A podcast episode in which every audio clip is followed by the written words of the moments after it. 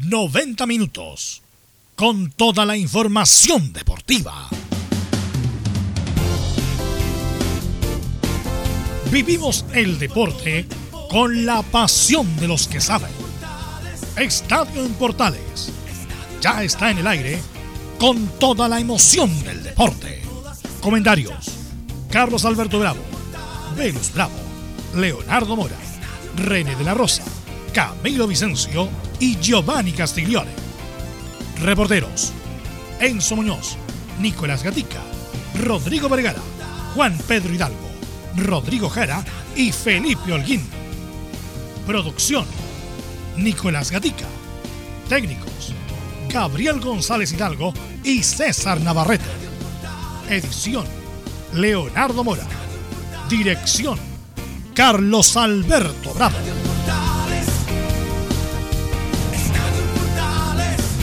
Estadio Portales es una presentación de Ahumada Comercial y Compañía Limitada. Expertos en termolaminados decorativos de alta presión.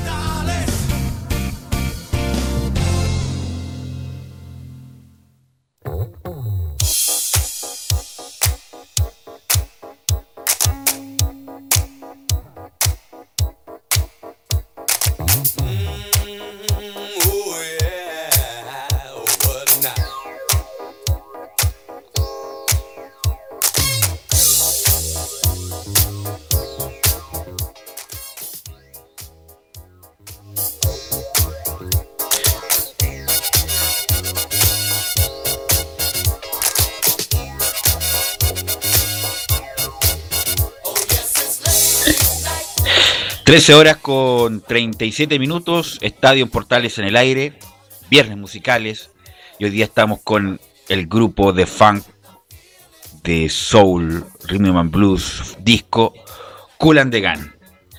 Y lamentablemente lo vamos a recordar hoy día porque el día miércoles recién pasado, el 10 de septiembre, falleció Ronald Bell.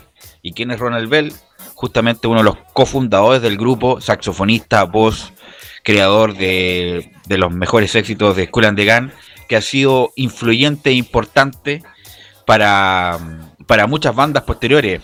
Red Hot Chili Peppers, Fade No More, muchas, muchas bandas de discos, Jamiroquai, funk, acid jazz. Así que este grupo señero que estaba varias veces en Chile y que suenan como cañón, la verdad, extraordinario el sonido que tienen, lo vamos a recordar en los viernes musicales de Estadio Portales. O sea, Cool and the una de las bandas más importantes de funk del mundo, van a estar en estos viernes musicales de Estadio en Portales. Inmediatamente pasamos a saludar a nuestro compañero, a Nicolás Gatica. ¿Cómo estás, Nicolás? ¿Qué tal? Buenas tardes, Melo de toda la gente del estadio. En Portales, claro, en Colo Colo está movido la cosa porque hay varios temas. Hoy día habló, bueno, Gabriel Soto sobre el momento del equipo de Colo Colo.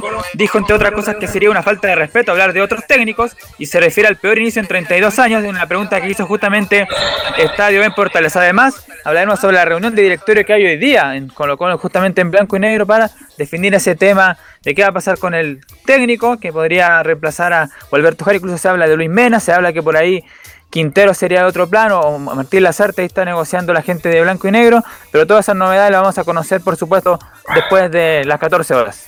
Sí, lo dijimos, Jara, va a seguir, le queda poco tiempo con Colo Colo. Don Enzo Muñoz, después de la victoria de la U, ¿qué me cuenta de la Universidad de Chile? Sí, precisamente analizaremos lo que dejó la victoria por dos goles a cero de parte de Universidad de Chile a Deportes Iquique allá en el norte grande de nuestro país. También hoy día en la mañana nos sorprendió a todos y habló Gonzalo Espinosa en conferencia de prensa. También lo tendremos adelante un poco para qué está esta Universidad de Chile. Ahora sí, Felipe Holguín le viene semanas complicadas a la Católica por el calendario, muchos partidos en poco tiempo. Felipe Holguín. Muy buenas tardes, Velus, todos los oyentes de Estadio Portales. Así es, se le vienen píos complicados a la Católica, tanto en Libertadores como en el torneo nacional. Recordemos que tiene que enfrentar a Doax Italiano este día domingo a las 4 de la tarde en San Carlos de Apoquindo. También estuvimos hoy también en conferencia de prensa donde habló el hombre que hizo un golazo el, día eh, jueves, si es que no me equivoco, de Guachipato, eh, eh. Esto y más en el Estadio Portales. Ok, gracias Felipe. ¿Cómo estás, Laurencio? Buenas tardes. Hola, buenas tardes, Velo. Eh, por supuesto, le agradecerte por la música de Cool de Gun en un día como uh, hoy, tan especial. Y por cierto, eh, destacar dos cosas. Bueno, eh, primero que todo, el análisis del Paqui Francisco Meneghini, cuando justo nos están llamando por teléfono de Auda, el análisis de Francisco Meneghini de la victoria ante la Serena y lo que viene en el partido ante la Católica del, del domingo en San Carlos de Apoquindo, como bien lo decía Felipe, todo esto y más en Estadio Portales. Y por supuesto, saludar a nuestro estelar de los días viernes, el ex árbitro profesional, don René de la Rosa. ¿Cómo estás, René? Hola, Velus, ¿cómo estás? Buenas tardes a todos los equipos, a todos los oyentes de Portales para un agradable día viernes. ¿Todo bien, René? Todo bien, felizmente. Mira, después te voy a preguntar una efeméride que tiene que ver contigo. Así que inmediatamente vamos con los titulares que lee nuestro compañero Nicolás Gatica. Exactamente, vamos con los temas de esta jornada de día viernes acá en Estadio en Portales. Bueno, empezamos con el fútbol chileno donde ayer finalizó la décima fecha del Campeonato Nacional con tres partidos. Los triunfos de la U sobre Iquique y de Audax sobre Deportes La Serena, además de sin goles entre Everton y Antofagasta. En toda la fecha ya jugada, la UC saca ventaja en el primer lugar, mientras que la U, Unión Española y la Calera son sus más cercanos escoltas. En la parte baja, solo la diferencia de goles mantiene a Colo en el decimocuarto lugar, pero el colista La Serena está a solo tres puntos del cacique. En la primera vez, pese a caer ante Deportes Copiapó Ñublense de Chillán, sigue siendo el puntero del ascenso. Hablando del ascenso, se confirmó que la próxima semana se iniciará la polémica segunda profesional con el duelo entre Iberia de Los Ángeles y Fernández Vial. El por el mundo Luis Rojas ya fue oficializado como refuerzo del Crotone de Italia. Además, en España comienza la liga con tres chilenos protagonistas, Manuel Pellegrini, Claudio Bravo y Fabiano Orellana. Mientras en Inglaterra, Marcelo Bielsa hace solo días confirmó su estadía en el Leeds, donde debutará ante el campeón de la Premier, el Liverpool. Además, bueno, temas de selección, Lionel Messi fue utilizado para jugar el primer partido de las clasificatorias rumbo a Qatar porque su sanción prescribió. Esto porque ya pasó un año desde su castigo en la Copa América 2019. En Chile esperan que Gary Medel también tenga este, ese mismo beneficio. Y por supuesto cerramos con una efeméride, que hoy se cumple un nuevo año de la muerte del ex portero y comentarista Sergio Zapito Livingston el 11 de septiembre de 2012. Esto más en Estadio en Portales. Gracias. Nicolás Gatica. Eh, bueno, René, eh, yo te quisiera, el otro día te mandé un video por interno, porque Leo Mora, nuestro editor, productor y multiplataforma, don Leo Mora me recordó que hace 18 años fue ese famoso incidente que tuviste con Héctor Toledo. René, ¿cómo estás? Bien, bien. Eh, sí, mira, que ahora no para mí eh, es un tema ya, ya pasado, es un tema al cual eh, lamento mucho lo que ocurrió, eh, no sé pues solamente por mí, sino también por el jugador. son ya 18 años. la verdad, no, no, no había asimilado que habían pasado tantos años. Y ese video que me mandaste tú fue posteriormente unos dos años o al año ya volví al tiro a, Arica, que es una hermosa ciudad, y no tiene nada que ver con el hecho pero... ¿Pero cuánto, eh, hace cuánto tiempo fue René? ¿18 o fue menos? No fue 18, sí, porque fue el 2002. Años, ¿cómo pasa? ¿Cómo pasa el tiempo? ¿eh? Sí, así que bueno, eso fue Mira, René, para contextualizar, para contextualizar a la gente que nos está escuchando, obviamente René de la Rosa, árbitro profesional de primera división, un árbitro muy destacado, pero vivió en el contexto de la primera vez eh, en Arica una agresión, yo creo que de las agresiones más fuertes que uno ha visto en el fútbol profesional chileno de un jugador, un árbitro, y además fue maletero, no sé, como que te dio de lado, de espalda, y, independiente que tú eras conocido en el ambiente, René, como árbitro, pero el país te conoció después de esa agresión.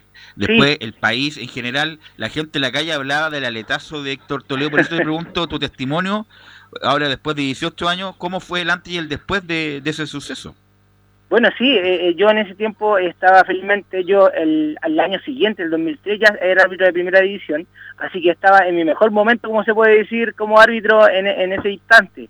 Recordemos que eso fue eh, el equipo de Arica con Lota, y este jugador, Héctor Toledo, ya tenía 34 años. Fue el primer condenado por ley de violencia en el estadio acá en Chile, fue el, primer que fue condenado, fue con reclusión nocturna, creo, y 500 y tantos días de presidio nocturno Así que igual para mí me pasó igual la cuenta en el sentido de que muchos jugadores pensaban que yo había sancionado, que yo había ido contra él, pero que en realidad yo como el sindicato de árbitros en este tiempo, ya que está tan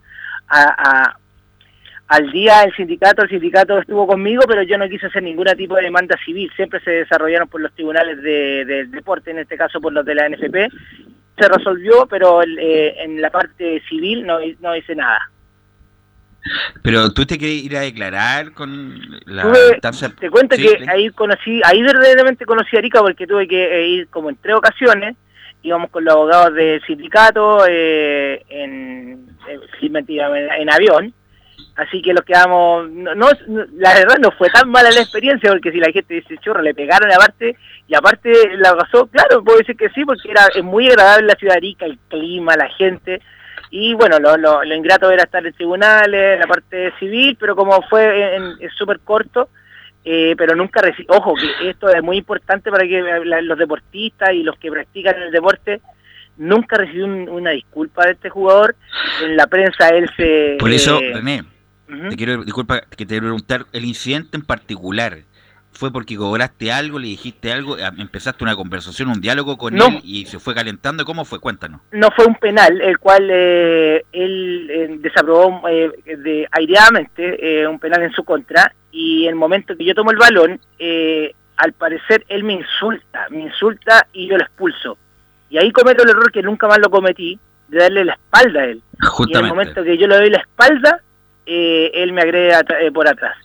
Y te soy sincero, yo eh, no, ca- no caí inconsciente, pero eh, en el sentido que lo más cómodo era estar en el suelo, así que eh, no perdí la conciencia. Eso que quiero que la gente sepa que no, no, no me desmayé nada, pero eh, en la actualidad yo hubiese sido, de otra manera, hubiese sido más escandaloso en ese sentido por la experiencia que tengo. Porque Ahora, en ese momento, por, el- por fue- el orgullo fue de ser hombre, me paré, me paré y salí Sí. caminando. ¿Fue un aletazo? ¿Fue un combo frontal el, por el lado? No, ¿Cómo fue por la espalda, fue por la espalda, pero Ah. por, por atrás, pero no me llegó en plena, eh, felizmente lo que me decían los médicos, me pegó debajo en, en el mentón, como se puede decir, y eso es lo que me causó que me fuese eh, al suelo, pero no inconsciente, y yo lo único que recordaba que los jugadores, en- cuando yo estaba en el suelo, que, que le decían al jugador que, que, perdón que me exprese así, me decían que la cagaste, ahora sí que la cagaste, y ahí, ahí después se dio carabinero, es una imagen súper, en el momento, en, en esa época, eh, si es cierto, a 18 años atrás, eh, fue igual y bien impactante. Creo que están igual, está en, en los en las redes sociales, está, Está en está esas imágenes, sí. Sí. Mira, gente René, eh, bueno, si en esa época fue noticia nacional, porque eh, salió del mundo del fútbol, probablemente tal, fue una noticia nacional, en un noticiario, yo me acuerdo perfecto.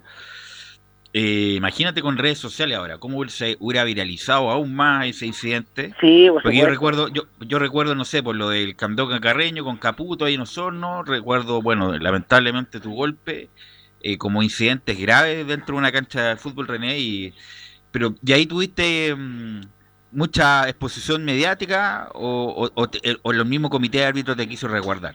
No, no, no. Eh, yo, me recuerdo, la verdad, mentiría. Yo creo que era Gastón Castro el que estaba a cargo del, del, del 2002. No sé, estaría mintiendo, pero yo tuve una reunión con la con la directiva de, en que presidía a los árbitros y le dije yo que no quería, que yo me sentía en condiciones de seguir arbitrando, que no me pararan, que no me, que no me cuidaran, ¿cómo se puede decir? Y arbitré al tiro, enseguida. Maté la racha al tiro y, y seguí arbitrando. No, no paré, no paré, no, no, no me tomé un, un sábado, un fin de semana sabático, no, no. Seguí arbitrando, le, yo pedí al comité, al comité en ese, en ese tiempo que seguía arbitrando porque, como te vuelvo a repetir, estaba en mi mejor momento y bueno, yo se me llegó a subir el 2003 a primera división. Y justamente, bueno, tú, no, tú mismo lo indicaste hace pocos minutos y también me recuerda a Leo Mora, fue Héctor Toledo el primer sancionado por la ley famosa, esa, la ley de violencia en los estadios. Sí, fue el primero con- condenado, porque fue con condena. Así es. Pero igual, yo creo, igual no fue penal René. Ah, vaya así. igual está lo cierto Héctor Toledo. No, son bromas. Obviamente que ese tipo de, de agresión no, no, no es aceptable en ninguna parte. Y bueno, lamentablemente Héctor Toledo después tuvo una vida bien complicada, René, Sí. vi- viéndole la biografía después. Sí, porque eh, lamentablemente después, para hacer la- lo más breve posible con la vida de él, eh, él después empezó, dejó el fútbol, porque por su edad ya, ya era un jugador ya 34 años en esa época, ya era ya veterano, y ningún club le dio más chance. Creo que Naval de Talcahuano le dio una oportunidad, pero no la aprovechó. Y posteriormente ya empezó a trabajar como eh, ayudante de construcción, me acuerdo que leí, porque yo todo lo que estoy hablando fue por lo que he leído en la prensa, nunca él habló conmigo, nunca tuvimos un diálogo, ni siquiera en tribunales, porque nunca los vimos. Ah, bueno, y después de, de esa experiencia, ¿nunca más tuviste un, ni cercano a eso.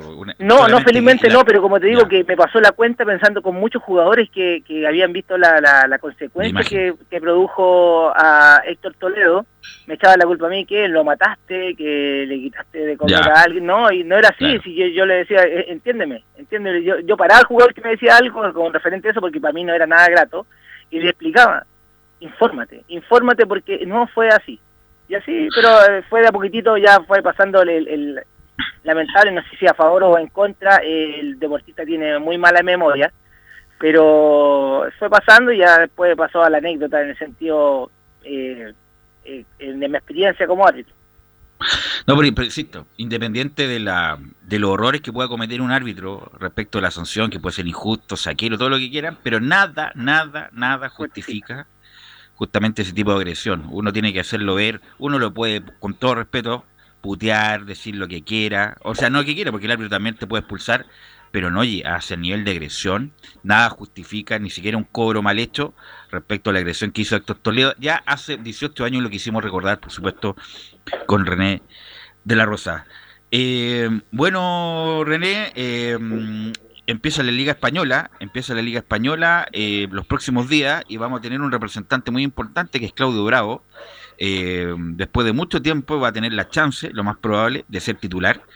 Eh, así que Leo, vamos a escuchar la primera de Claudio Bravo para darle la bajada respecto a que se refiere a su entrenador Manuel Pellegrini.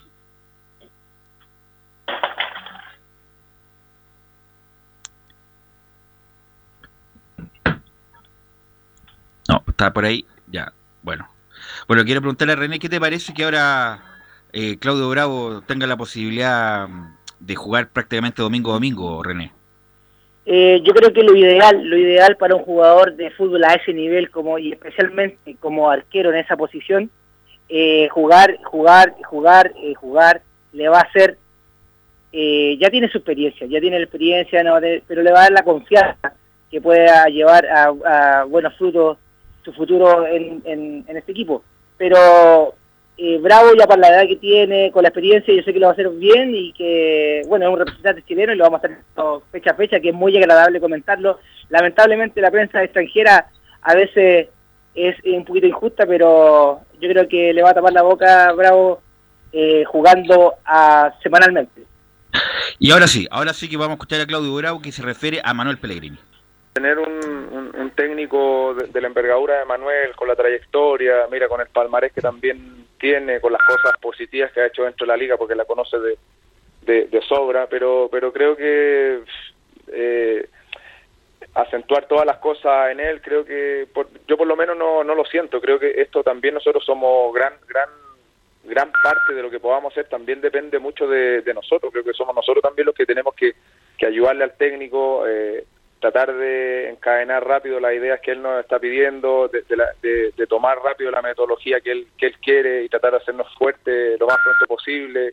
Y yo creo que es una mixtura de, ambas partes. No solamente depende de, lo que haga o, nos diga Manuel, sino que también depende de, que nosotros a él le, le, ayudemos, de que nosotros cojamos rápido los conceptos, las ideas que él nos plantea durante la, la semana. Creo que depende mucho de los dos lados escuchar la segunda de mm, Bravo para preguntarle y también por la actualidad de los arqueros de Colo Colo, ¿ah? que también es preocupante.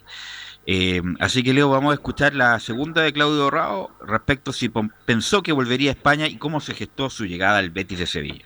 La verdad que, sí, que era algo también que teníamos en mente, algo también que lo habíamos pensado a nivel familiar. Tengo hijas grandes y, y una de las intenciones era, era volver a, España. Cuatro de mis hijos nacieron aquí, así que estamos más que, más que en casa. Bueno, surge hace, no sé, serán tres, cuatro semanas atrás, cuando ya empezamos las conversaciones, que había interés en poder venir.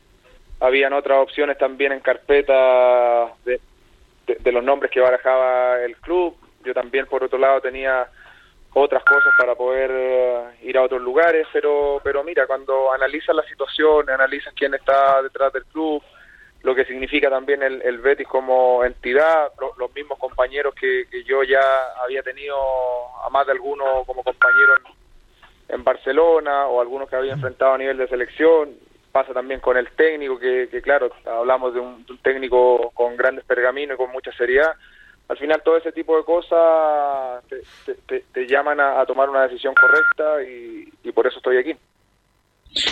Ahí estaba Claudio Bravo, René, y por, bueno, obviamente que es muy importante para nuestra selección que Claudio Bravo juegue domingo domingo y no de vez en cuando, o como pasar en el City. Lo, más probable es que Claudio Bravo juegue. ¿Y por qué lo digo? Y lo vamos a comentar más ampliamente con el informe de Colo Colo, René, por lo que pasa en el arco de Colo Colo. Cortés, que entre comillas el arquero del futuro, que mucha gente lo agrandó eh, aceleradamente a Cortés, nuevamente hace un mal clásico y ayer, el, o antes de ayer, vimos a Miguel Pinto en el arco de Colo Colo. ¿Y por qué lo homologó con Bravo? Justamente porque está eh, incluso en la etapa de formación Cortés como varios escalones abajo de lo que de lo que Bravo era la edad de Cortés, eh, René. Sí, bien lo dices tú. Eh, hablaron, bueno, yo incluyo, me incluyo también, hablé muy bien yo de, Cortés eh, en Iquique, eh, pero estar en Colo Colo es diferente. Después con la salida de, lo, de los eh, arqueros con más experiencia le toca la oportunidad y eh, Pinto, yo creo que obvio que obviamente que tiene más experiencia y yo yo diría yo diría yo como que esperaría un poquito Cortés y probaría más Pinto, en mi opinión. Así es. Y Pinto, bueno, Pinto va a estar, eh, eh, bueno, fue, titular con O'Higgins, lo más probable es que sea titular en los próximos en los próximos partidos. Eh, también lo, René, te quería, bueno, tú, como te expertise, lo, respecto al arbitraje de las fechas en, general, la verdad, ha pasado desapercibido, no han tenido ningún, no, no, han tenido grandes errores, ni el VAR ni el arbitraje propiamente tal, René. Felizmente para el interino, eh, Jorge Osorio, eh, ha sido una semana, eh, semana que ha tocado estar presidiendo el arbitraje nacional eh, tranquilo, tranquilo felizmente, y eso me alegra mucho también, incluso a mí como árbitro más que nada, que no estamos esperando la polémica, no estamos esperando el, error, así que muy bien por los, árbitros que están eh, de turno en este minuto y hay que tienen que aprovechar porque la persona que llegue o si se queda Jorge tiene que darle una oportunidad y esa es la idea que agrandar el abanico como siempre lo menciono eh, de árbitros internacionales. Ahora, René, tú remarcaste el interino eh, de Jorge Osorio. ¿Tienes noticias al respecto? ¿Va a haber novedades en los próximos días respecto de la comisión de arbitraje? Sí, el día lunes, hasta el día lunes hay plazo, máximo el día martes, para saber qué va a pasar con Jorge Osorio eh, como interino, que vuelvo a repetir, nunca se había visto en los 25 años que tuvo como árbitro, nunca lo había visto un, un dirigente interino. Así que esperemos que se solucione rápidamente eso, y pero lo más seguro, lo más seguro que se ratifique a Jorge eh, y, que siga, que tengan la misma senda de, no tan cercano a, porque son diferentes estilos, pero a Enrique Ose, que no lo hizo mal el asunto del barco y a, árbitros que salieron a la proyección. Pero entonces, ¿Osorio va a continuar como titular o va a haber otro? Yo creo que va a continuar como titular, solamente falta ratificarlo el día lunes. Ya, ok. ¿Y qué? ¿La NFP, lo, la NFP tiene que ratificarlo? La, sí, la NFP. La NFP, eh, bueno, su presidente, pues si él es que ha tomado todas las decisiones. ¿Y va a estar con el mismo honorario remuneración de Enrique Ose? no, no, no, yo creo que uno de los temas que, que se discutió y eh, causó la salida de Enrique fue su honorario, pero como eh, internamente puedo mencionar y con, con base, nadie le planteó si iban a rebajar, ni siquiera dio una oportunidad de, bajar su sueldo para seguir. Así es, mira, justamente Nicolás Gatica nos indicó algo en los titulares respecto de que se le levantó la sanción a Lionel Messi porque había prescrito, bueno, ya es oficial, que también la misma medida eh, es para Gary Medel. Gary Medel va a poder jugar el inicio de la eliminatoria. La Comebol también aplicó la misma prescripción que benefició a Lionel Messi, expulsado junto al capitán en la división por el tercer puesto de la Copa América. Por lo tanto, René, Gary Medel va a poder jugar porque estábamos complicados de centrales, porque Jara eh, tenía una sanción anterior. Eh, Pablo Díaz ha jugado poco, así que el, ahora estamos, estamos a mediados de a mediados de septiembre prácticamente, en, un mes vamos a tener que jugar eliminatorias sin anestesia, René. Sí, eh, estamos contra el tiempo, sin que, sin, imagínate, después de todo lo ocurrido a, nivel de, eh, internacional, estamos ya, ya lo estamos preocupando de algo que a lo mejor podríamos prevenir, pero nadie estaba libre de, de, lo que iba a pasar a nivel eh, internacional y esperemos que salga todo bien y que estemos preparados y que se hayan preparado en forma personal ellos también. Y los mismos los mismos árbitros que están en Copa Libertadores y Copa Sudamericana que fueron a hacer la cuarentena, lo más probable es que se queden en los mismos territorios también para arbitrar eh, las, eliminatorias, René, ¿no? Sí, lo más seguro que va a ser así. Eh, eh, Comebol está tomando todas las medidas, la FIFA está tomando todas las medidas de, precaución para el bienestar de los árbitros y de los jugadores. Así que de lo más seguro que se van a quedar allá y van a dirigir los partidos. Ok, René, te quiero, te quiero agradecer estos minutos, también tu testimonio después de 18 años de ese famoso incidente del arbitraje nacional.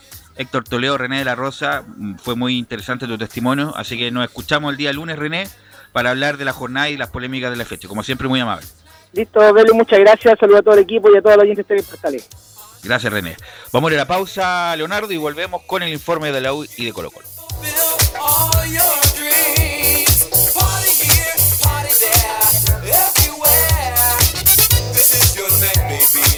Radio Portales le indica la hora. Las 2 de la tarde.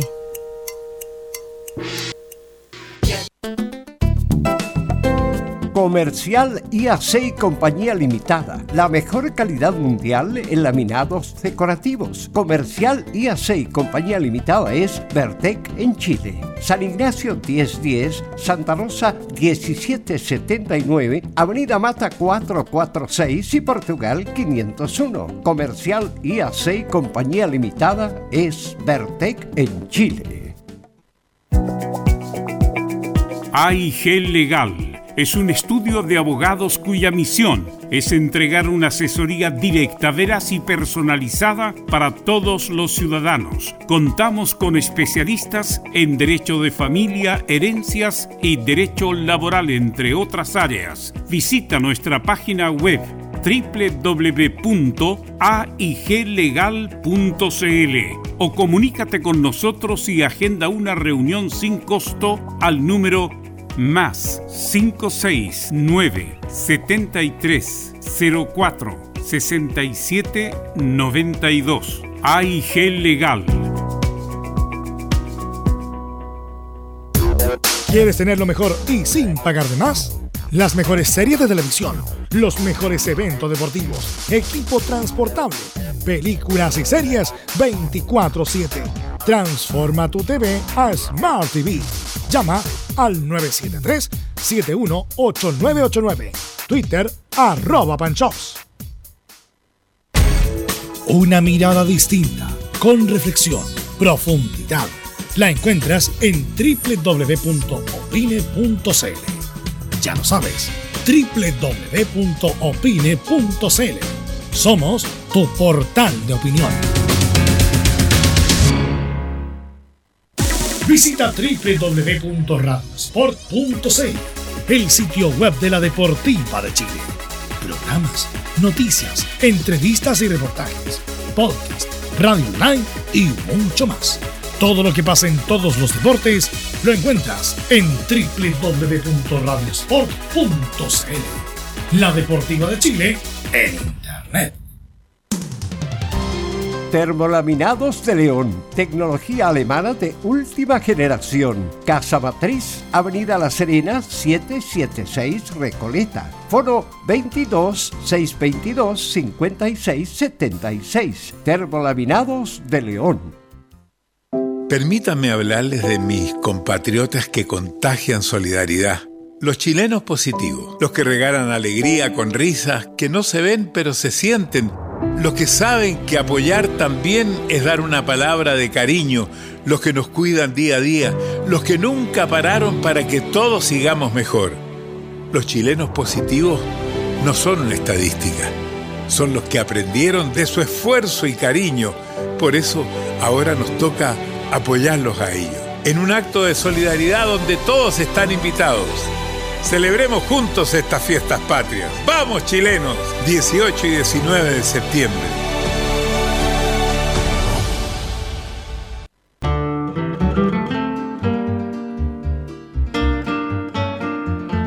Septiembre. Los chilenos sentimos en el alma el amor a la patria Al mirar nuestra bandera, se nos hincha el pecho y el corazón palpita con fuerza. Radio Portales, en tu corazón, la primera de Chile, en el mes de la patria.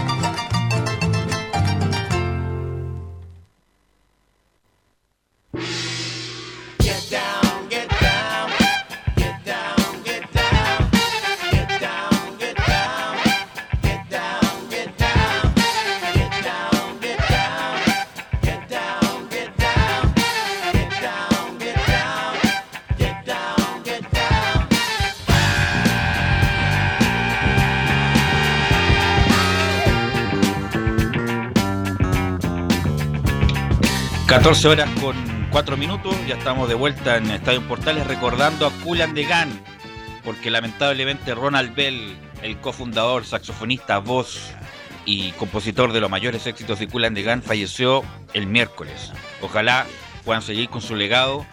...seguir tocando... ...y ojalá venir a Chile... ...yo tuve la oportunidad de verlos dos veces...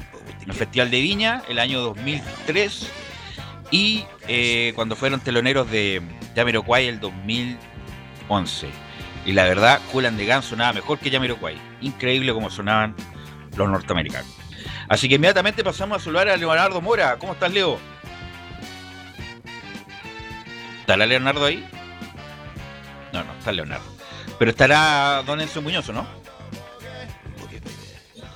Sí, Velus. precisamente para, para contarte sobre Universidad de Chile que viene de ganar 2-0 ayer precisamente en la puerta norte de nuestro país a Deportes Iquique, una Universidad de Chile que se vio bastante bien durante el primer tiempo. Fue ahí cuando llegaron los goles, ambos de cabeza, ambos pases de Walter Montillo, el primero de Joaquín Larribey y el segundo de Nicolás Guerra, un hombre que no venía de anotar mucho pero que, finalmente pudo sacarse la mala racha, por así decirlo, y convertir el, segundo gol que al final le dio la tranquilidad. Escuchamos a Hernán Caputo, la primera, donde analiza así el, el, partido principalmente y dice que la U siempre piensa en los tres puntos más allá de cualquier cosa.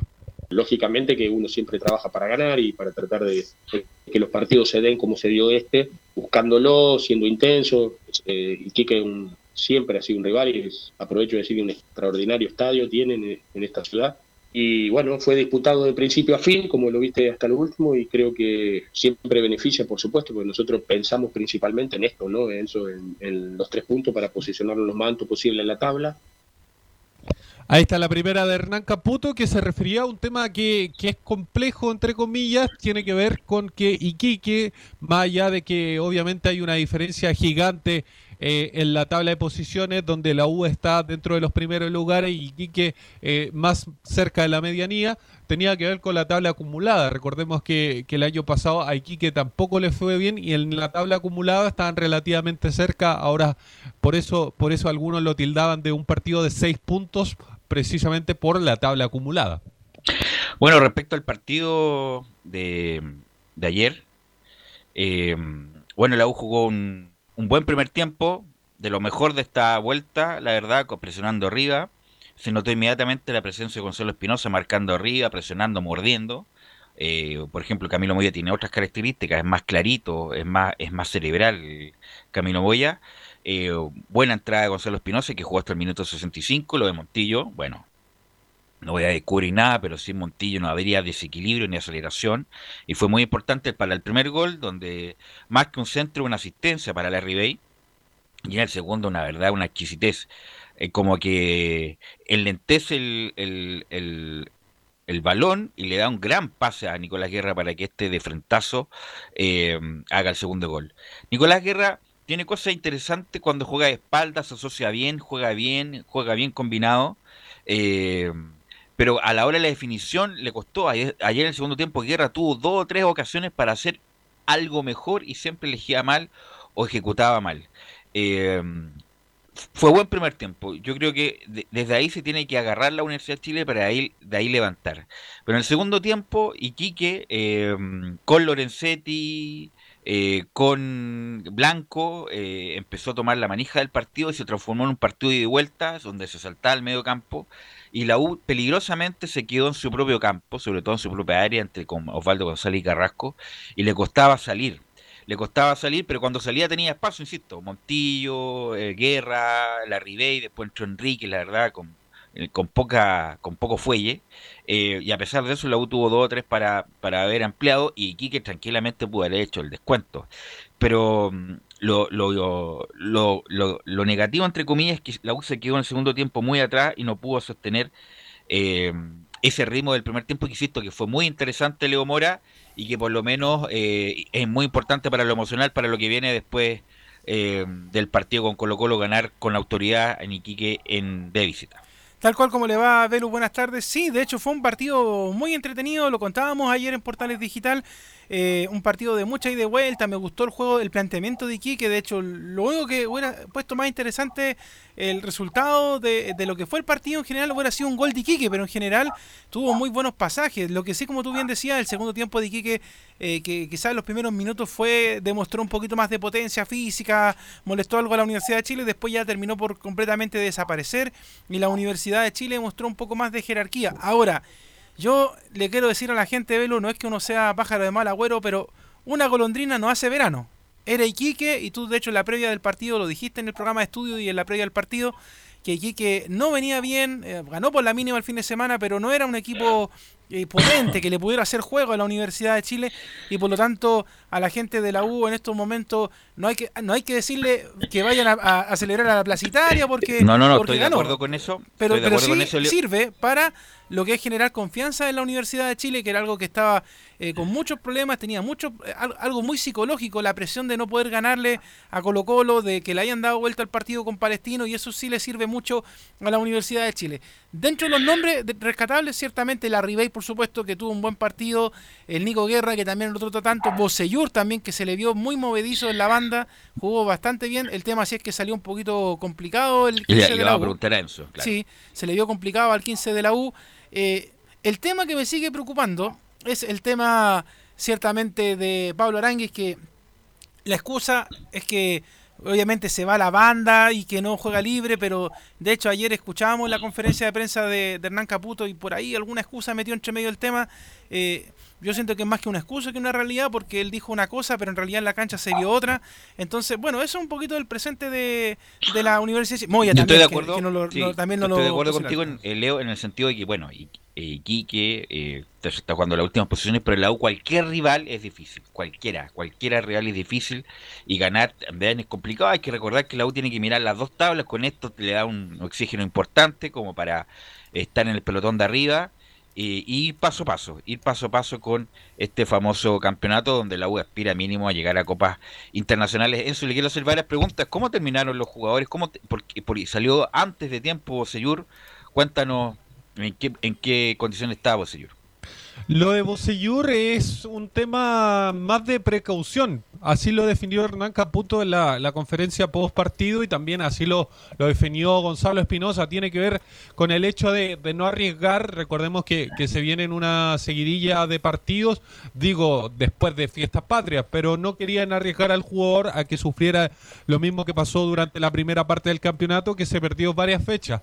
Apenas el, el jugador sintió esta molestia, por así decirlo, trató de aguantar un poco, pero dijo, mejor no arriesgo y me salgo. Pero, pero venía ese arrastraba entre comillas ese problema del primer tiempo y no quiso arriesgar más de la cuenta que le podría haber pasado precisamente a la cuenta, valga la redundancia. O sea, no es nada de, de, gran cuantía, dices tú. No, no es nada de, de, gran cuantía. Lo más probable es que esté obviamente de titular para el próximo duelo ante Cobresal en el Estadio El Teniente Rancagua. Ok, cuéntame más del, de, lo de ayer, eh, Enzo. Sí, y, pero más viniéndonos para hoy, obviamente habló Gonzalo Espinosa, que también se refirió al partido de ayer, y la primera que vamos a escuchar de Espinosa tiene que ver con, el alza futbolística que, entre, según él, mostró la U. Creo que, el partido de ayer eh, nos llevó a una alza futbolística que, que se, se venía se venía reflejando, creo, en el partido de segundo tiempo, el partido Colo Colo y por momentos en el partido palestino ya se venía viendo que veníamos bien. Pero ayer creo que, que fuimos, fuimos contundentes cuando tuvimos que hacerlo. Creo que eso nos da también una tranquilidad para mejorar y mejorar la tenencia de la pelota y, y los ritmos del partido. Pero más allá de, de ese alza futbolística, ¿para qué está esta Universidad de Chile? Escuchemos lo que dicen. Sobre, Yo creo que lo hemos dicho varios, varios jugadores, que nosotros nos pusimos un objetivo y creo que el partido a partido te lo, uno lo va pensando y claramente tenemos, tenemos plantel para, para pelear el torneo. Eh, eso no, no, no, tengo duda que, que, la U va a ir a pelear el torneo, cosas que tenemos que afinar, claro, hay cosas, hay cosas, pero pero estamos tranquilos con el trabajo que venimos haciendo. Ahí está. Quieren pelear el torneo, lo han dicho Gonzalo Espinosa, lo dijo la otra vez eh, antes de, de, que se retornara el fútbol, también lo, lo confesó Walter Montillo. Es la, la prioridad de la U, me parece, eh, a lo menos es lo que dicen los jugadores, Velus. Sí, no, eh, por eso duelen también los puntos, estos puntos perdidos con Palestino, que hasta el minuto 87 la U lo iba ganando y quedaba, si hubiera ganado ese partido estaría a, a cuatro puntos, eh, a cuatro puntos de la Católica y, si hubiera ganado el clásico estaría dos ahí a tiro de cañón. Eh, así que eh, está en el pelotón de arriba, no tiene que soltar, vienen partidos importantes, viene Cobresal, Usted tiene la seguilla de, de partido, Enzo de la U. ¿Viene Cobresal después?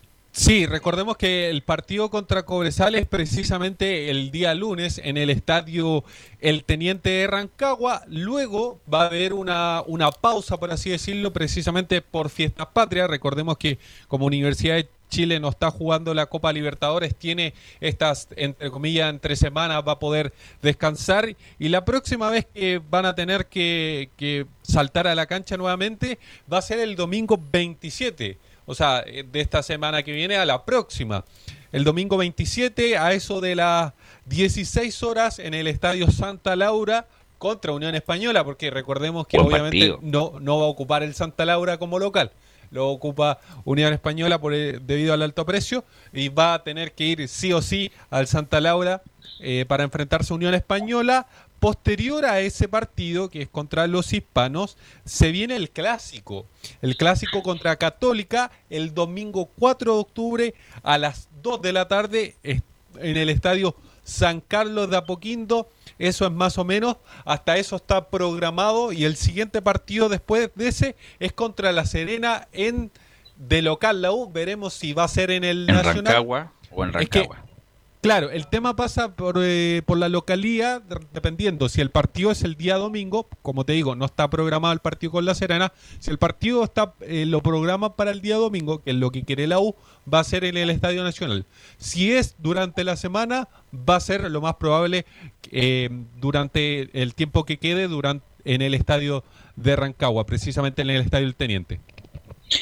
Así que, bueno, como todo se viene eh, con amplio calendario para jugar, y la, obviamente la U quiere jugar en el Estadio Nacional. Siempre le pregunto por lo mismo, Enzo, pero es importante su ausencia. Galani, ¿cuándo vuelve Galani? Es una muy buena pregunta que hasta el día de hoy no hay una respuesta clara. Yo lo voy a dejar entre comillas en una en un suspenso por así decirlo de este partido, pero ya el próximo debería estar contra Unión Española. Eh, se ha demorado bastante la lesión. Recordemos que, que sufrió un esguince una semana antes de, de, de, precisamente de iniciar el campeonato, pero ya debería estar, si no es para este partido del día lunes, debería estar ya para el siguiente contra Unión Española.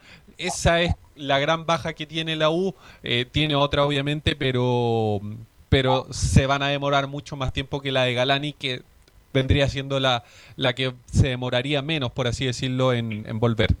Enzo, ¿Algo más de la U? Sí, sí le quiero preguntar con respecto a la polémica de, de, Arangui, ya que la cancha no funciona, pero hace polémica Arangui con respecto a una situación de que se había saltado los protocolos. Enzo, ¿qué sabes tú respecto a ese tema?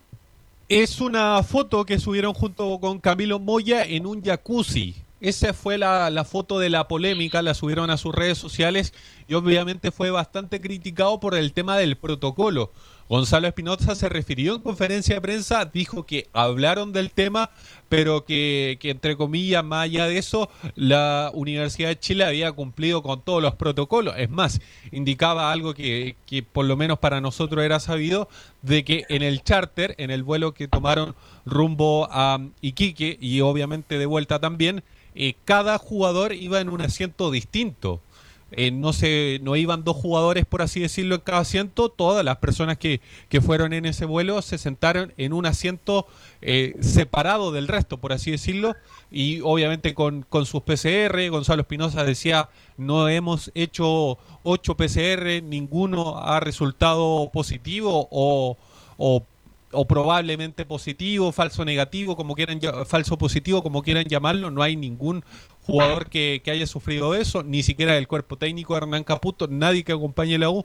Entonces, por ese por esa parte se, se la sacaban la polémica esta que, que involucra a Pablo Arangui y a Camilo Moya, pero, pero obviamente lo conversaron y un tema a corregir durante la, lo que venga, obviamente, del campeonato. Así es, Así que bueno, y bueno, la para, mm, viene la para ahora y hay un microciclo que recién lo anunció Reinaldo Rueda y usted tiene los convocados, Nicolás Gatica. Hola, exactamente, sí, pues justamente que estamos viendo aquí las, informaciones de, Colo Colo sobre todo el tema del técnico. Yo justamente eh, yo estaba viendo la nómina que entregó justamente Reinaldo Rueda del microciclo que se va a dar la próxima semana, recordemos, claro, se va a jugar desde el día o sea, se va a entrenar desde el día miércoles 16 de septiembre hasta el sábado 19. Ahí va a ser entonces en Pinto Durán esta nómina de este microciclo. Los arqueros son los siguientes, de inmediato los revisamos. Gabriel Castellón de Huachipato, Fernando de Paul de la U y Zacarías López de la Serena. Los defensas, Andía de la Calera, Diego Carrasco de la U, Cristian Cuevas de Huachipato, Pereira de Everton, el Nico Ramírez de Huachipato, Guillermo Soto de Palestino, Ignacio Tape de Huachipato y Eric Bimber de La Calera. En el medio campo, Alarcón de O'Higgins, Arangui de la, Universidad de Chile, Echeverría de Everton, Leiva de La Calera, Jimmy Martínez de la U, Camilo Moya de la U, Rodríguez de Unión La Calera, Matías Sepúlveda de O'Higgins, los delanteros Valeri de Curicó, Carlos Gaete, miren, de Cobresal, Nicolás Guerra de la U, y Andrés Vilche de Unión La Calera. Decir, claro, que no está lo de Colo Colo y la U, por una cosa lógica, juegan la próxima semana en la Copa Libertadores, exactamente. Claro, no hay de Católica y Colo Colo, y aunque Colo Colo, la verdad, difícilmente uno encontraría un, un, convocado por el nivel que tiene. Hay cinco de la U, Enzo, le irá a molestar a Caputo tanto que el, tantos jugadores, bueno, a todos les va a molestar, pero bueno, hay que colaborar con la selección también, Enzo. Sí, pero recordemos que, durante esta semana no van a jugar. Entonces también eh, estaba estas mini vacaciones por, por fiestas patrias, así que no debería incomodarle tanto al técnico de Universidad de Chile, que recordemos, como te comentaba, tiene este partido el lunes y ya ve el próximo partido en la es que no se trata De eso.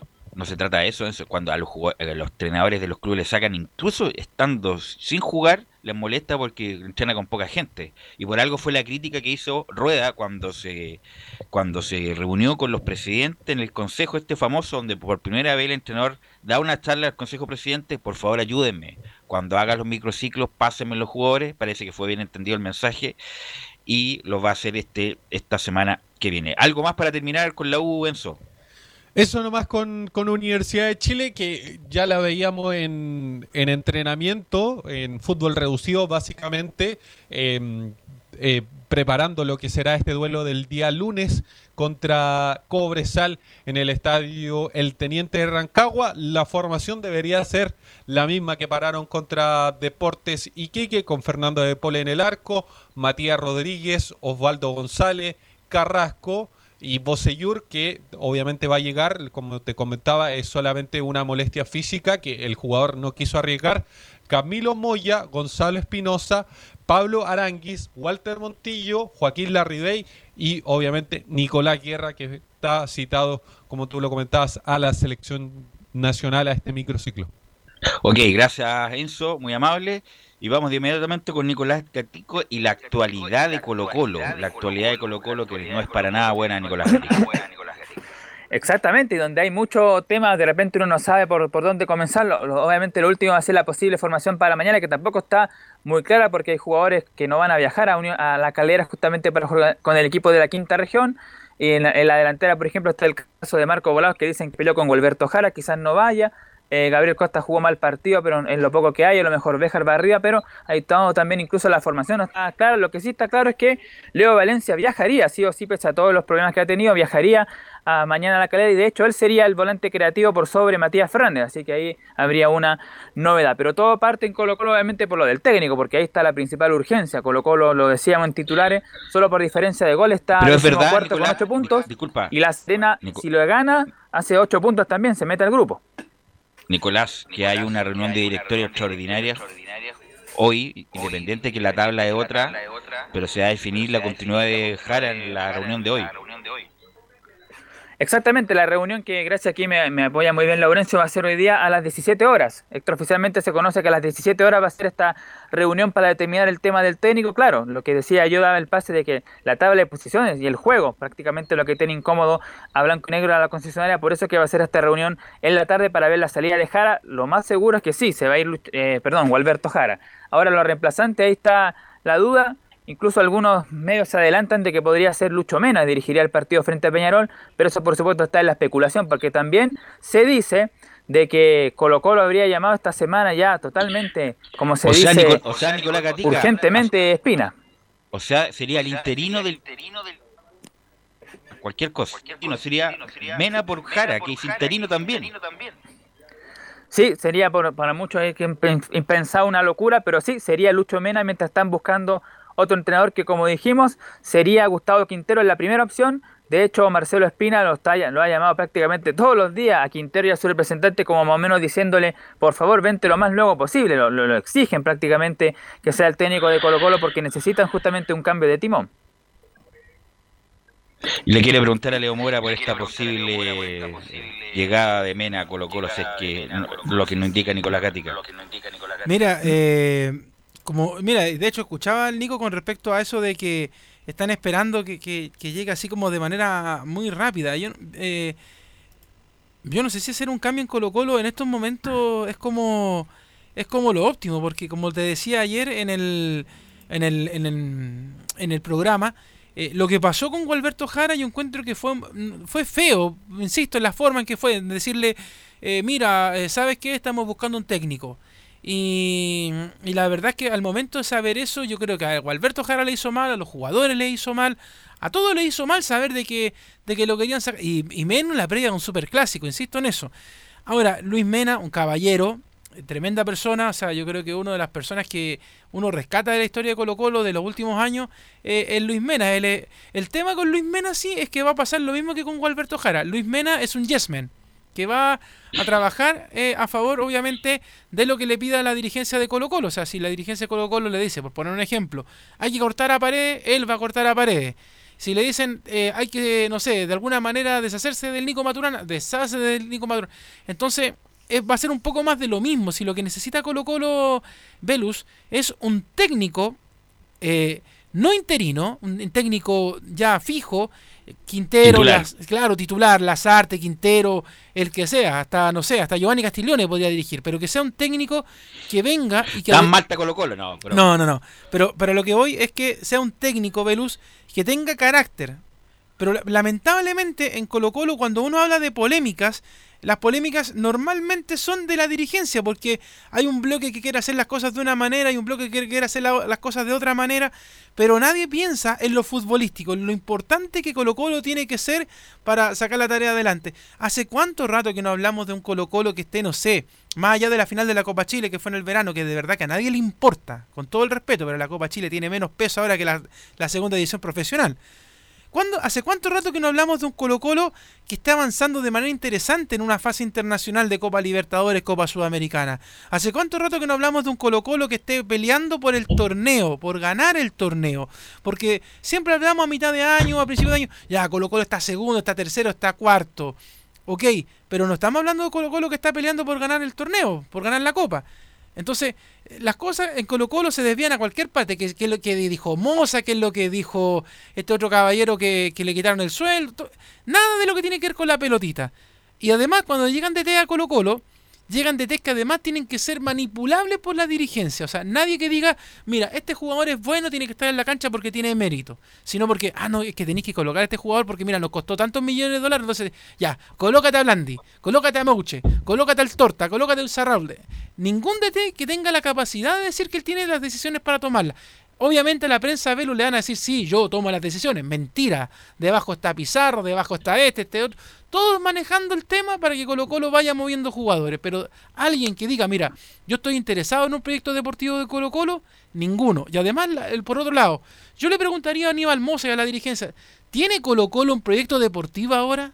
¿O la verdad es que estamos jugando a improvisar con nombres, con jugadores, con plata? Que si yo le quito un jugador a la Católica, que si yo le quito un jugador a la U. Eso es lo que me pasa con Colo Colo, que la verdad es que no hay nada ordenado. Bueno, y además, Leo, hay una cuestión de la cúpula. Eh, hay guerras económicas, guerras de poder, de ego, entre lo que pasa con Moza, que fue ratificada la sanción por la Corte de Apelaciones. ¿ah?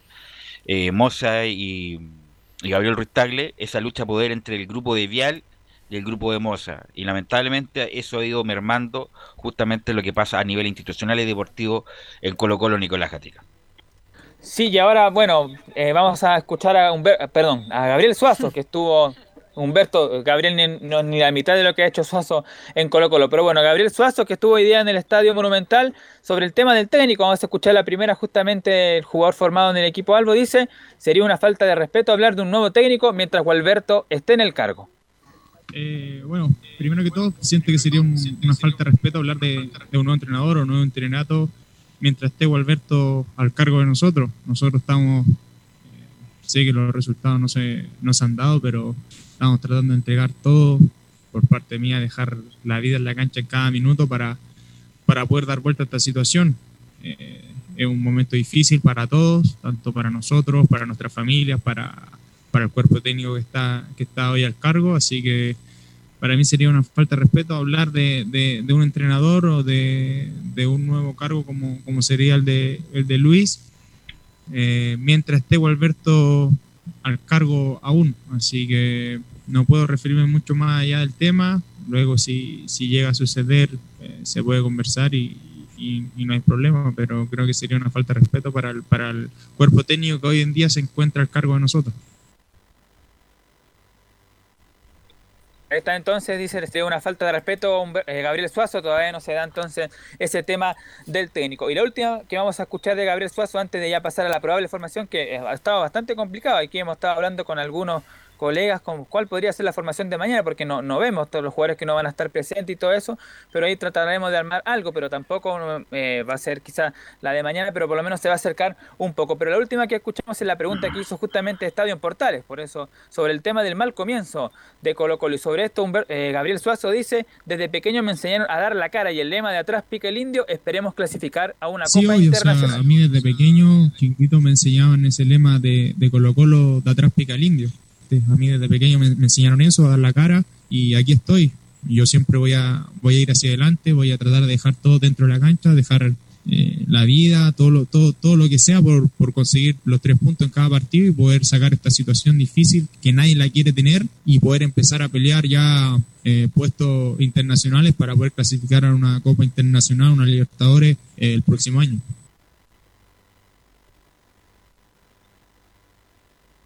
Bueno, entonces lo que tenía que ver el hoy de Gabriel Suazo en el Estadio Monumental. Miren, sobre una posible formación, como lo decía, bastante complicado decirla, pero me la voy a jugar por una. Vamos a ver si la acerto. En el arco, Miguel Pinto, lo doy ahí a Miguel Pinto todavía en la portería.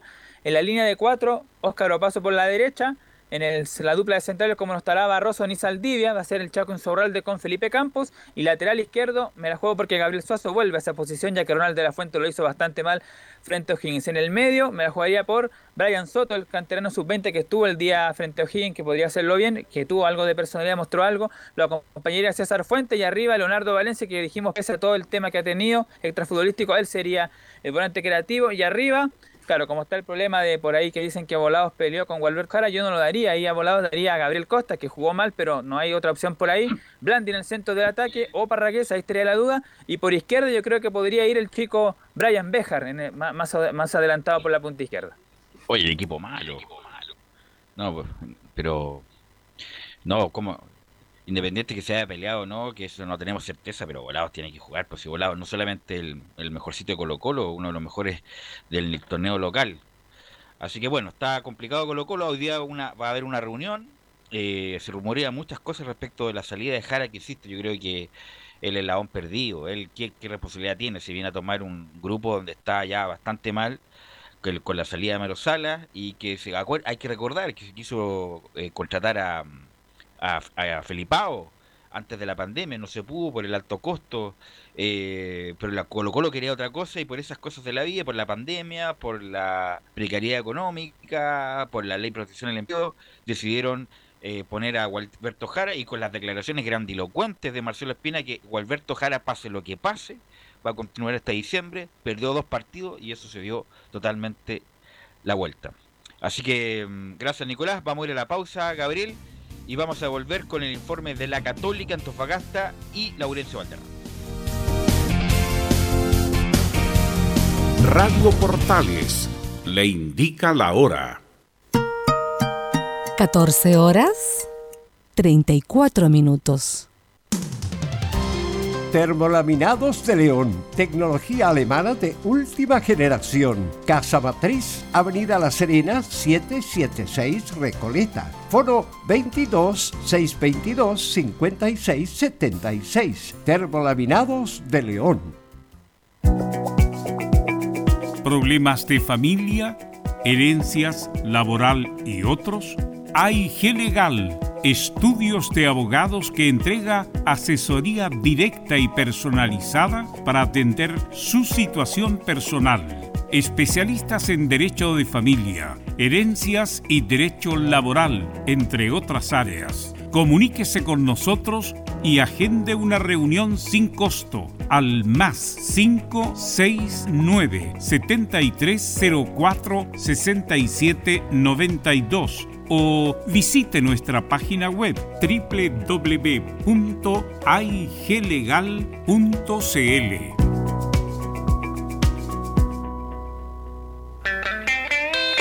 Hola, hola, ¿qué tal amigos? Qué gusto saludarles. Soy Patricio Fres y les tengo una grata noticia. A las 6 de la tarde en punto estaré en Radio Portales con el Club del Pato. No se lo pueden perder, ya lo saben. 18 horas hasta las 19 horas, el Club del Pato en Radio Portales. Nadie me para esta vez. ¿Quieres tener lo mejor y sin pagar de más? Las mejores series de televisión, los mejores eventos deportivos, equipo transportable, películas y series 24/7. Transforma tu TV a Smart TV. Llama al 973-718989. Twitter arroba panchops.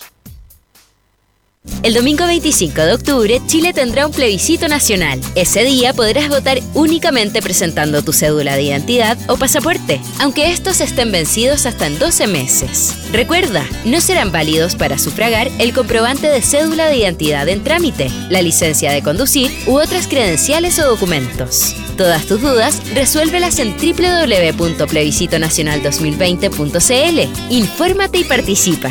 Servicio Electoral de Chile. Elige el país que quieres. Comercial IAC Compañía Limitada. La mejor calidad mundial en laminados decorativos. Comercial IAC Compañía Limitada es Vertec en Chile. San Ignacio 1010, Santa Rosa 1779, Avenida Mata 446 y Portugal 501. Comercial IAC Compañía Limitada es Vertec en Chile. No se pierda todos los días a medianoche, lunes a domingo en Radio Portales, el tren del recuerdo.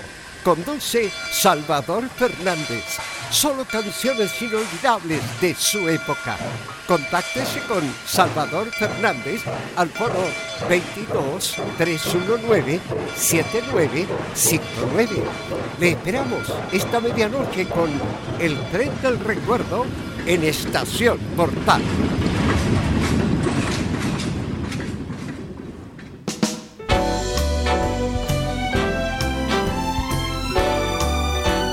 Radio Portales, en tu corazón, la primera de Chile.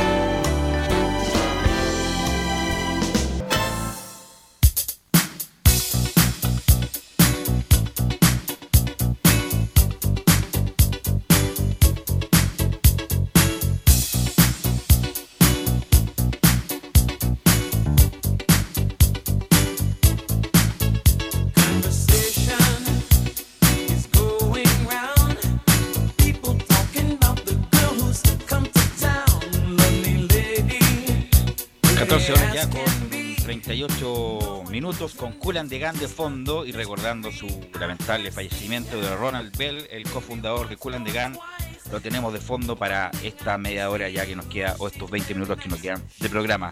Bueno, Leo, una un, te quería destacar lo de la nómina que está Tomás Rodríguez, ¿ah? Tomás Rodríguez, hombre de la calera, hijo de Leo Rodríguez, nacido en Chile cuando Leo jugaba en su momento, así que debe estar muy contento Leo Rodríguez por esta nominación de su hijo Tomás Rodríguez. Claro, y ojalá que Tomás también ahí responda al llamado a la selección chilena, porque en Calera la verdad es que el jugador es un jugador más dentro del equipo, no es un jugador gravitante el hijo del Leo. O sea, ojalá que fuera como, lo- como fue el papá en su momento. No, en ningún caso. Claro, ningún caso. pero no juega mal. ¿ah? No Claro. juega mal. Mira, la primera parte de, eh, de Tomás Rodríguez en Calera fue buena, después se fue a Italia. Sí. No sé qué pasó. No duró nada. problemas con el pase y se tuvo que volver. Pero no es un mal jugador, además tiene una envergadura distinta. eh, no, a lo mejor no va a estar en la primera línea como está de moda, pero puede ser. Va, va a tener que jugar su opción en este microciclo, pero yo- más bien voy a lo simbólico, de que el hijo de Leo Rodríguez esté nominado a la selección chilena. Bueno, bueno, Bueno. eso es bien. Sí, Felipe, ¿está por ahí, don Felipe? Así es. Buenas tardes, Leo. Hola, Felipe. También saludarte a ti, Velus. Estuvimos, como les comentaba, en eh, titulares, en conferencia durante este mediodía de la Universidad Católica, donde habló César Munder, hombre que fue determinante en la victoria de Católica sobre Huachipato. Vamos a escuchar, eh, bueno, con referencia a lo que les comentaba, eh, que habló con los medios de prensa César Munder, quiero, ¿quién se refirió a la partida de Benjamín Kusevich, Dinamo de Zagreb? Vamos a escuchar lo que dice la partida de Kusevich al fútbol europeo. Bueno, todavía no sé si está confirmado, pero si se llega a cerrar la noticia, muy feliz por él y, y nada, es un gran jugador y, y- y estoy seguro que va a tener mucho éxito. Y también eh, uno, uno lo toma como una referencia también porque es a lo que uno aspira también. Entonces, más que nada, esos son los ejemplos y los caminos que uno tiene que seguir. Recordemos que ante Huachipato en el eh, Tour César Munder hizo un gran golazo que lo ha llevado a ser una de las promesas de la cantera de la UC dentro de los juveniles que tiene el cuadro de la franja. Vamos a escuchar como segundo eh, lo que dijo César Munder en esta conferencia de prensa que tuvimos, eh, donde estuvimos presentes. Más allá del gol es un aporte. Es un gol, es un aporte, más, más allá del gol, es un aporte. Uno tiene que jugar bien y ser un aporte para el equipo, es lo principal. Al final, eh, lo importante es que se, se ganaron los tres puntos y bueno, y seguimos la pelea al final. No solo a mí, al que le toque, estoy seguro que lo va a hacer de la mejor forma posible. Como último, ya para ir cerrando lo del tema de, de la conferencia el día de hoy, muchachos, cabe señalar que la UC deberá enfrentar eh, este día domingo a las 4 de la tarde el reducto de San Carlos de Apoquindo Audax Italiano.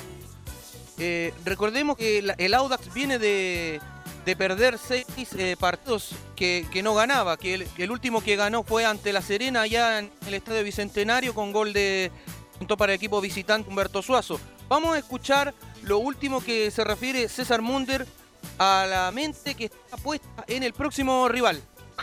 Lo más próximo que, que está a la mente del equipo es en el día domingo del campeonato contra Audax y después pensaremos en, en, en- en la próxima semana, en lo posterior. Sabemos que enfrentamos un gran rival y todo, pero primero tenemos que enfocarnos eh, primero en el partido más próximo que es el día domingo y después pensaremos y nos enfocaremos en, en el siguiente rival que vendría siendo por Copa Libertadores. Así que nada, eh, el equipo se seguirá preparando y, y seguir eh, sumando de a tres, que es lo más importante ahora. Sí, muchachos, y también ah, por un día como hoy, también recordar eh, a un eh, hombre que, que también tuvo mucha trascendencia y fue importante en Ídolo. el cuadro. Sí, ídolo. También de La Roja. Hoy se cumple un año más de la, de la partida de, de un histórico de los Cruzados y como se lo mencionaba, de La Roja, el gran Sergio Livington. El querido Sapo ayudó a conseguir las primeras estrellas en el 1949, en 1954, más el ascenso de 1956. Eso fue lo que subió hoy a las redes sociales en Twitter en la escuadra de, Universidad Católica Velus. Y además la tribuna preferencial de la Católica lleva su nombre, Sergio Roberto Livingston, eh, uno de los grandes ídolos de la Católica, con Alberto Fuyú, Mario Lepe, el otro, Mario Lepe, Fuyú, Livingston, ¿y cuál es el otro que está en la tribuna? Es el, el, eh, el fallecido también. Eh, ay, lo tengo en el Ay. tintero. Tito Fuyú. Eh, Tito, Fu- Tito Fuyú, Livingston, Lepe, y el otro es... Re- Raimundo Tupper, si es que no, No. me equivoco. Raimundo No. del Complejo. El complejo. Claro. ¿Cuál es la otra? Ahí Camilo nos está ayudando, a ver. Ignacio Prieto. Ignacio Prieto. Gracias, Sí, Camilo. ahí Gracias, Gracias. Camilo. Ignacio Prieto, eh, Tito Fuyú, Sergio Roberto Livingston y Mario Lepe, los que tienen nombre en sus tribunas, y obviamente Sergio Livingston con todo lo que hizo. Y además Leo atajaba en esa época con sin guantes y con la pelota que pesaba 500 kilos, por lo tanto era mayor la dificultad. De hecho, de ahí viene el, el apodo de, de Zapito, po, porque a la forma en que saltaba a tomar la, la pelota, y de hecho ídolo también en Racing de Avellaneda, lo quieren bastante a, a Sergio Livingston, y bueno, también la gente, quizás lo- los más jóvenes lo recuerdan claramente por su aparición en la televisión, que era también eh, muy querido, la dupla Livingston-Carcuro. Muchos años, muchos Entonces, años también marcó mucho, yo creo, a la gente que le, le gusta el fútbol, que vio el fútbol internacional, que lo vio en la selección y que también lo vio en las comunicaciones, disfrazado hasta de viejito Pascuero en un momento. Así es. Bueno, y Católica que va a jugar un partido interesante con Audas, con una propuesta interesante de Paqui Mequiniquini. Así que eh, buen partido para Católica, pero uno siempre hace como el, el comentario previo Católica que puede enfrentar con un buen rival y lo, y lo resuelve tan tranquilamente, con tanta autoridad en los últimos partidos que lo más probable Además, es que sea así. Velus, hay que Sí. decir de que justamente Munder, que estábamos escuchando en declaraciones eh, en la sala de prensa hoy Está día, despertando parece, es char- no, no, pero mira, me da lo mismo que, que sea fome para hablar, ¿ah? No está despertando futbolísticamente, digo. Sí, eso te iba a decir yo. Extraordinario el golazo que se mandó el miércoles, o sea, Golazo. Perdón que uno lo diga, pero es que hay que decirlo. De hecho, me gustó mucho el partido de la Católica ese día. eh, los cambios tácticos que hizo Ariel Holland, que de hecho también un tirón de oreja para él, porque también se estaba dejando estar, más allá de los resultados. Tenía un equipo bien extraño, bien pacato en la cancha, pero la verdad es que el miércoles yo creo que empezó a sentirse un poquito más el, el paladar del hincha cruzado, que de repente quiere ver un buen juego, un juego más vistoso de parte de la Católica. Y bueno, eh, se lo entregó San Pedri, que San Pedri, yo insisto, está va demasiado, pero demasiado al debe de lo, de lo para, para lo que él se le Lo trajo a más, la probable es Católica. que, lo más probable es que Católica no lo compre, porque tenía una opción a mitad de año, no la hizo efectiva y yo creo que Católica no creo que haga, independiente de los goles que haga, San Pedro a fin de año. Gracias Felipe, ¿ah? que tenga buena jornada, nos estamos escuchando. Hasta luego. Gracias Felipe y estamos con Juan Pedro Hidalgo para que nos informe de Antofagasta. Ayer Antofagasta jugó con Everton y empataron, don Juan Pedro. ¿Cómo estás? Buenas tardes. ¿Qué tal, Velus? Un abrazo tremendo para ti. Cerrando la fecha 10 entre Everton y la escuadra de Deportes Antofagasta, un empate 0 a 0, un deslucido y bajo Deportes Antofagasta. ¿Cómo partió con Ojina? ¿Cómo fue el partido que dejó bastantes eh, dudas con Auda? Ayer fue un partido de lo más bajo de la era de Club Deportes Antofagasta y algunos decían el, el partido más bajo desde que se reinició el fútbol chileno entre el partido pendiente y estas dos fechas que se han jugado entre Everton y Deportes Antofagasta. Muchas dudas quedan en este Deporte Antofagasta que el día de ayer además estuvo algo que no le hace bien, lo, lo dijimos en un momento, Velus, ¿ah? definitivamente Viña del Mar y Sausalito no le hacen para nada bien a, Le a- cuesta. a Eduard Bello, pero a Eduard Bello particularmente ayer Ah, se cayó, se dobló su mano, posiblemente pueda hacer una fractura en su muñeca, va a hacer ya. exámenes y si ser fractura van a ser seis semanas fuera. Esperemos que no sea así, pero definitivamente Viña del Mar no le hace bien ni Sausalito. Que no vaya nunca más a con suerte el- a pasear ahí por las playas, por el reloj de Flores, la Quinta de Vergara, pero el Sausolito mejor que se aleje. ¿ah? Y que, y- y que tampoco pida pololeo, porque la verdad es que no. no- Tampoco, no- matrimonio peor. Ah, oye, pero peor. eh, estuve viendo ayer el partido JP, eh, que fue transmisión de Portales Digital, y la verdad es que se. ¿Qué le pasó a Antofagasta? Porque incluso en el partido anterior, donde terminan empatando el partido con Audax Italiano, se le vio a Antofagasta con mucho más empuje, con mucha más fuerza, ordenado, pero ayer como que. ¿O será que le está pasando la cuenta la seguidilla de partidos que tiene el equipo de Almandós? Puede ser una de las alternativas que se analizan, que mirábamos, que pensábamos, la mala disposición, un deporte Antofagasta mucho más retrasado, con Héctor, eh, con Armando se va a ver un, un CDA retrasado, a diferencia de lo que se veía con el técnico Asconzaba, es una de las cosas de diferencia, recordemos que además Deporte Antofagasta en estos dos, tres años ha tenido cuatro técnicos diferentes, entonces vienen con ideas diferentes, se eh, terminó el torneo cuando se suspende con Armando, se comienza con, con pero se terminó con Asconzaba, se empieza con Armando, entonces hay un cambio diferente en la estrategia que quiere hacer Deporte Antofagasta y a lo mejor lo que quiere proyectar en lista pasada. Además, el día de ayer también se resintió Fernando Hurtado en el, en el entretiempo y debutó el Nacho González también, eh, por una molestia en la rodilla izquierda que presentó el arquero del Club Deportes Antofagasta. Entró desde el primer minuto eh, Todavía y Carlitos Muñoz buscando una apuesta que pensábamos que iba a ser mucho mejor, pero que no resultó a diferencia de lo que hizo Carlos Muñoz con el partido con Audax Italiano. Escuchemos audios, escuchemos al técnico local, a Javier Torrente, que se refiere a tratamos, eh, buscamos y esta es la alternativa que queremos hacer, dice, de este buen partido que hizo para la escuadra de Everton en Sausalito ayer en el 0-0. Hay maneras y maneras de no ganar y maneras y maneras de, de perder. Yo creo que, el equipo hoy mostró lo que pretendemos, hoy mostró en la recuperación de la pelota el carácter y, la solidez que, yo quiero para el Everton. Hoy mostró en el tránsito de la pelota la agilidad para pasar eh, un 3, 4, 5 pases al ataque y ser verticales y mostró la profundidad que, estamos buscando. Después, detalles de, de- detalles de del pase final, detalles de, que, de que se niega el gol, eh, lo podemos encontrar, pero está sustentado en un buen partido y eso es lo que nos deja tranquilo para buscar el próximo, ese gol que nos dé la diferencia para ganar.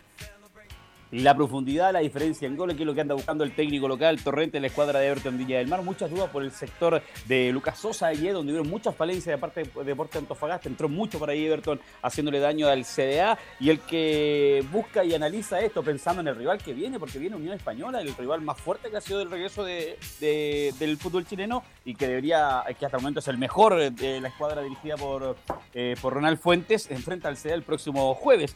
Eh, no encontramos la idea futbolística, dice Héctor Armandoz el día de ayer en Sausalito, el técnico del CDA.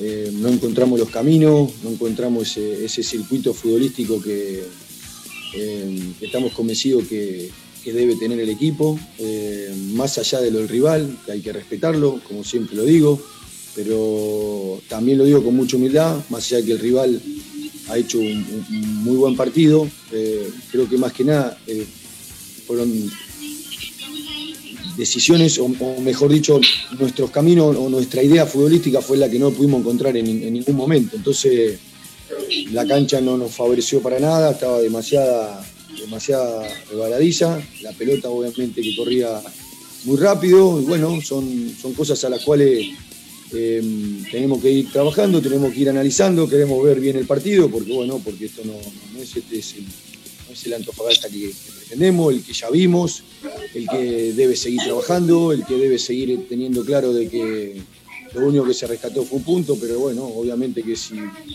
si el rival podía hacer alguno, por ahí el equipo ahí volvía a, a- a retomar el partido, por momentos, por momentos estuvo a la altura, por momentos estuvo a la altura, seguramente algo del segundo tiempo, que es lo que pretendemos, pero no, no, no pudimos, no pudimos generar, no pudimos generar lo que, lo que verdaderamente pretendemos.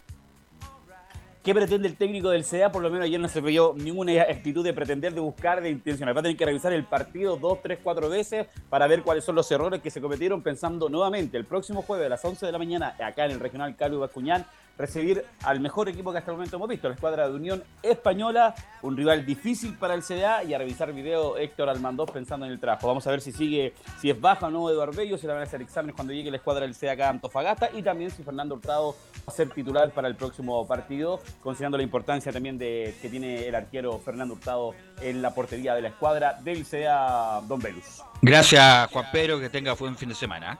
Abrazo tremendo. Gracias, Juan Pedro. Y ya vamos de inmediato con Laurencio para que nos informe de las colonias, don Laurencio.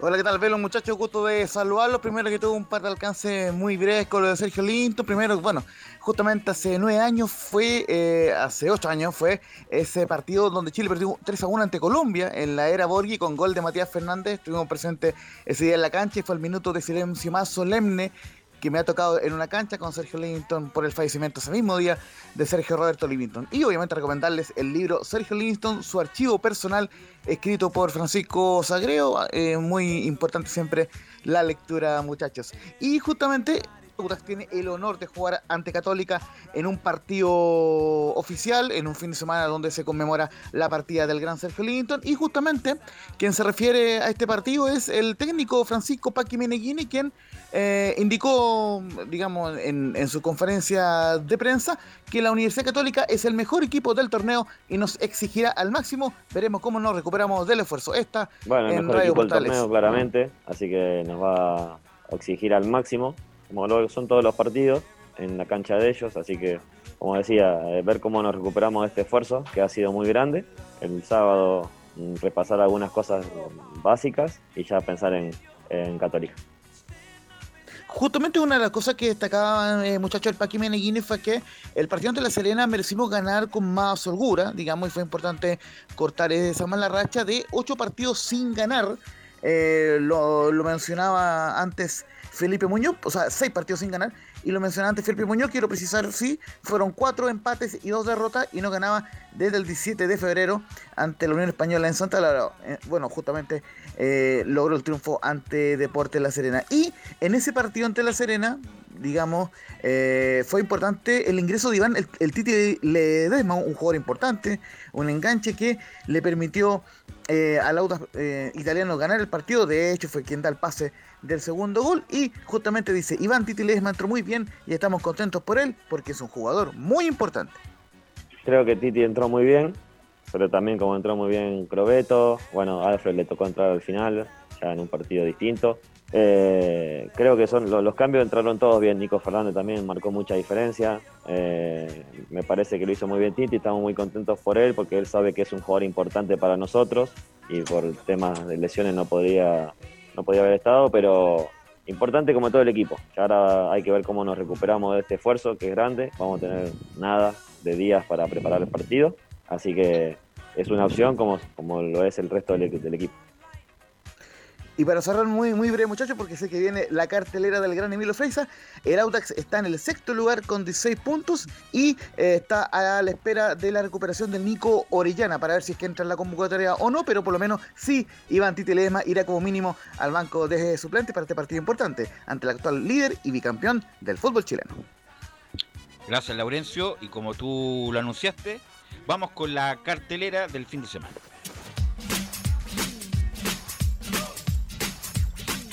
Esa es la fecha de Estadio en Portales. Sábado, desde las 18 horas, en directo, desde el Estadio Nicolás Chaguán de la Calera, Unión La Calera, Colo Colo, con el relato de Cristian Frey, por todas las señales de Portales. Domingo, desde las 10.30 horas, en directo, desde el Estadio Bicentenario Elías Figueroa Brander de Valparaíso, Santiago Wanderers. Huachipato.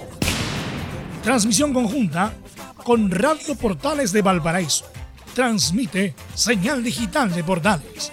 www.radioportales.cl Domingo, desde las 15.30 horas, en directo, desde el Estadio San Carlos de Apoquinto, Universidad Católica, Audax Italiano con el relato de César Ronan Bustos por todas las señales de portales.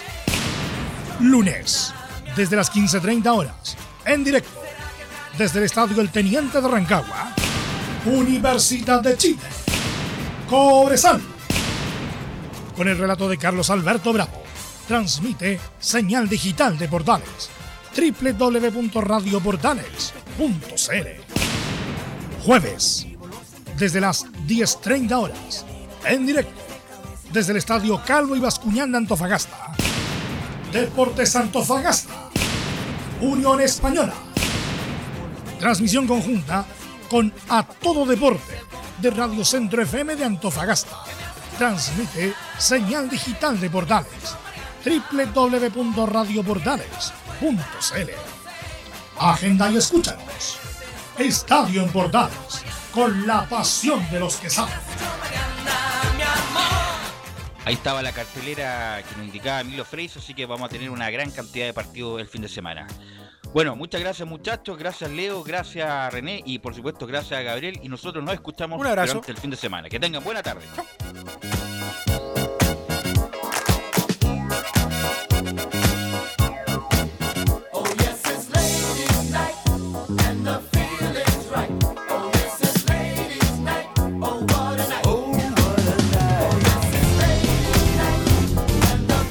Fueron 90 minutos con toda la información deportiva. Vivimos el deporte con la pasión de los que saben. Estadio en Portales fue una presentación de Almada Comercial y Compañía Limitada.